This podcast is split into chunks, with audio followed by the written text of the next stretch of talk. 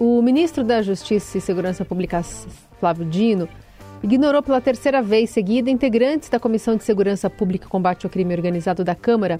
Ao faltar na audiência, né, que estava agendada para ontem, Dino alegou que tem sido alvo de ameaças proferidas por deputados e voltou a sugerir uma comissão geral no plenário. Os integrantes da comissão querem ouvir o ministro sobre a visita de Luciane Barbosa Farias, esposa de um dos líderes do Comando Vermelho, no prédio do Ministério, para estar presente em evento em Brasília no início deste mês, ela também teve passagens de diárias pagas pelo governo federal, como mostrou o Estadão e tem mostrado desde o começo desse mês. O que se menos viu desde a publicação da reportagem foi talvez o foco sobre o fato em si e cobranças de resposta. Como as facções criminosas têm se espalhado cada vez mais em setores da sociedade e o que o governo e o poder público têm feito para enfrentar esse desafio, esse problema. Para isso, a gente vai conversar com o presidente do Instituto Não Aceito Corrupção, Roberto Liviani, que está aqui conosco já. Obrigada por estar aqui, doutor. Como vai? Bom dia, Carol. Bom dia, Heisen. É uma alegria, um prazer conversar com vocês.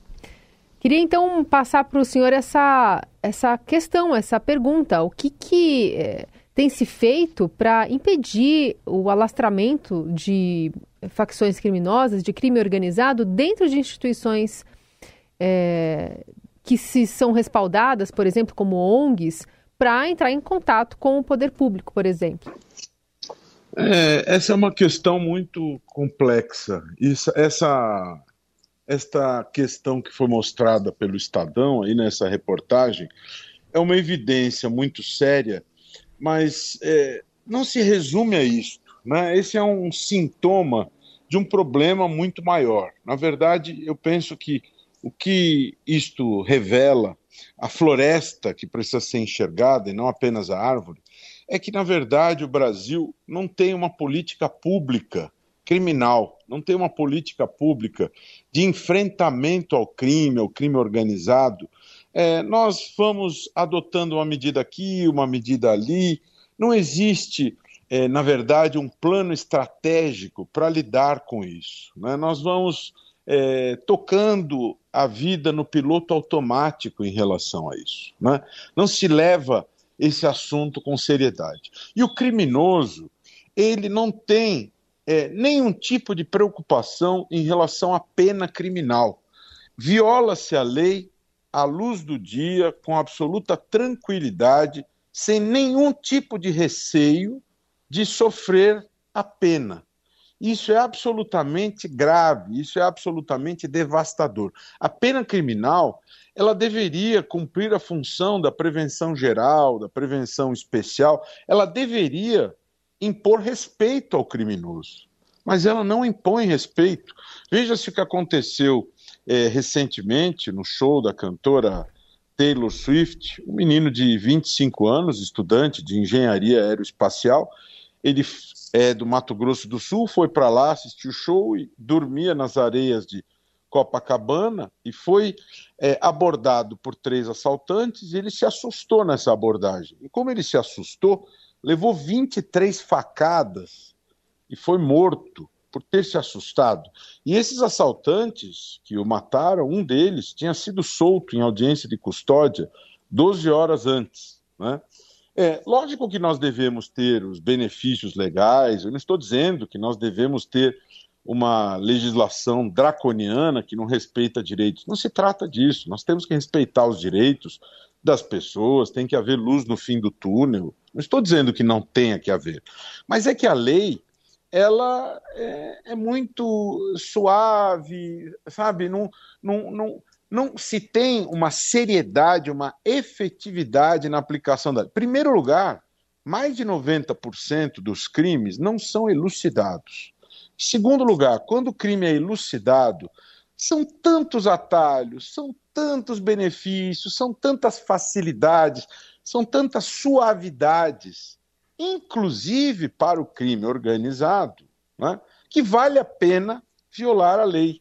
Né? Agora, veja-se uma coisa: o mesmo indivíduo que viola a lei aqui, ele pega um avião, vai para os Estados Unidos, veja se esse mesmo criminoso, se ele viola a lei lá.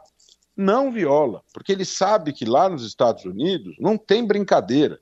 Se joga um papel na rua, é enquadrado. A lei lá é séria, ela é aplicada, ela é cumprida. Né? Então, a lei deveria ser mais rigorosa. Desculpa, eu estou falando demais. Diga lá. Agora, doutor Liviano, é, lógico que o Ministério da Justiça está no foco, mas nisso tudo que o senhor está falando, a gente vê claramente que o Legislativo também tem um papel, né? O que, que o Legislativo poderia fazer?